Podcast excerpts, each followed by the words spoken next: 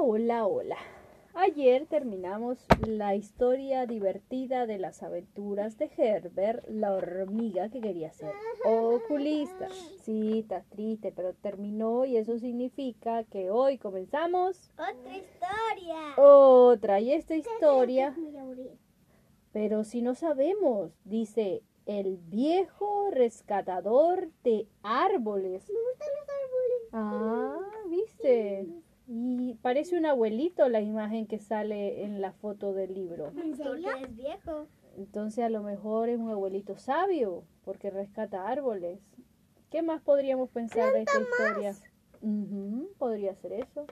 O quizás cuida a los que están marchitados. Bueno, nos vamos a enterar. Este libro está recomendado a partir de los nueve años, dice, y lo escribió Gloria Alegría Ramírez. Mira, lo escribió Gloria Alegría. Tiene un nombre de alegría.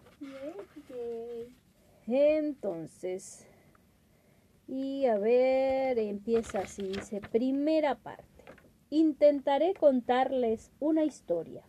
Sucedió no hace tanto tiempo y probablemente se vuelva a repetir como casi todas las historias que andan por ahí dando vueltas por el mundo. No me pregunten cómo es que la conozco. La conozco porque sí nada más. No todo puede tener una explicación. En esta historia, por ejemplo, hay cosas difíciles de comprender. Y les digo que trataré de contarla porque es muy probable que olvide algunos detalles o los nombres de cierto personaje. A veces no es fácil mantener todo en la memoria. Sé que ustedes lo van a entender. Capítulo 1. Y esto lo quiero leer yo. Ok, Nini, esta parte la puedes leer tú. Y dice así. El hombre de esta historia se llama Betta.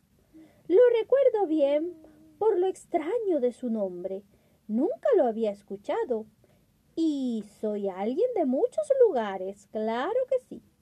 Pero no se preocupen o se pongan a hojear libros tratando de encontrar su origen o su significado.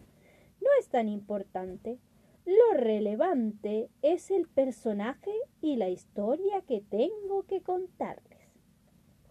Pongan atención para que puedan atarse al extremo de su hilo Y el hola. y seguirme. Este hombre, que se llamaba Betta, vivía en una casa grande y antigua, de esas que ya casi no se ven en las ciudades. Entre muchas otras cosas, aquí he olvidado algunos detalles. La casa era de dos pisos, con un ártico que tenía una pequeña ventana en el techo. A Betta le gustaba aquella ventana, le gustaba aquel ático, aunque se demorara un tanto en llegar hasta él. Tenía que subir mucho por una escalera muy estrecha y en ocasiones terminaba bastante cansado. Betta era lo que suele llamarse un hombre de la tercera edad. Le agradaba porque desde ahí podía apreciar mejor el cielo, la luna, las estrellas, el resto de la calle. Perdón, Emma, ¿qué me quieres preguntar? ¿Por qué le dices beta? Porque la escritora dice que el nombre de este caballero es Betta. Así se llama. ¿Qué es tu nombre? Es un nombre, Betta. Ya, ahora déjame seguir leyendo, por favor.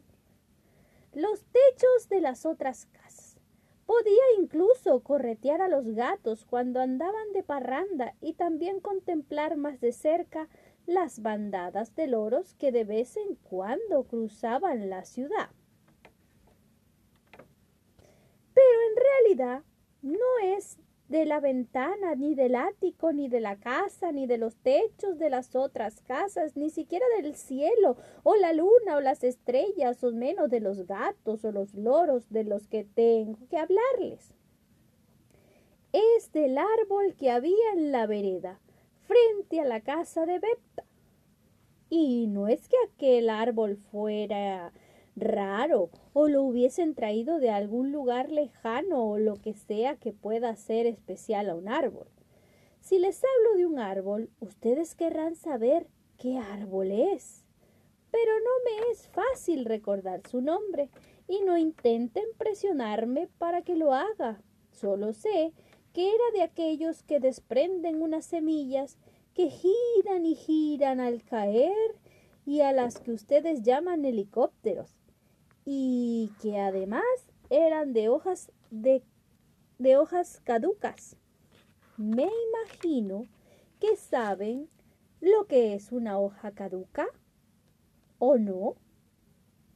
Bueno, si no lo saben, lo averiguarán. También sé que era un buen lugar para que los pájaros hicieran su nido nada más. Necesito hablarles del árbol porque es parte vital de esta historia. Y también acaso esto es más importante aún, porque Beta lo amaba. No porque fuese grande, de ramas firmes y extendidas hacia el cielo y hacia los árboles cercanos y frondosos de hojas verdes y brillantes en verano, con una sombra capaz de refrescar a los que transitaban por la vereda del frente, lleno siempre del canto de aves y ruidos de insectos. No, era solo que Beta amaba a los árboles, a todas las plantas que crecían en su jardín. Y más allá, Beta amaba la vida. Y hasta aquí es el inicio de este primer capítulo del libro que espero sea entretenido. ¿Qué esperas tú, Emma, de este libro? Mm, que plante nuevas cosas. Y Noelia, ¿qué esperas de este libro? Ah, de la parte que me falta. ¿O de lo que leímos hoy? Ando buscando la parte que me falta. Bueno, aquí nos despedimos. Aquí nos despedimos hoy con este primer capítulo de El viejo rescatador de árboles. Y, mañana lo continuaremos leyendo. Esta vez la dejaría apretada. Chao, chao. Chao, chao.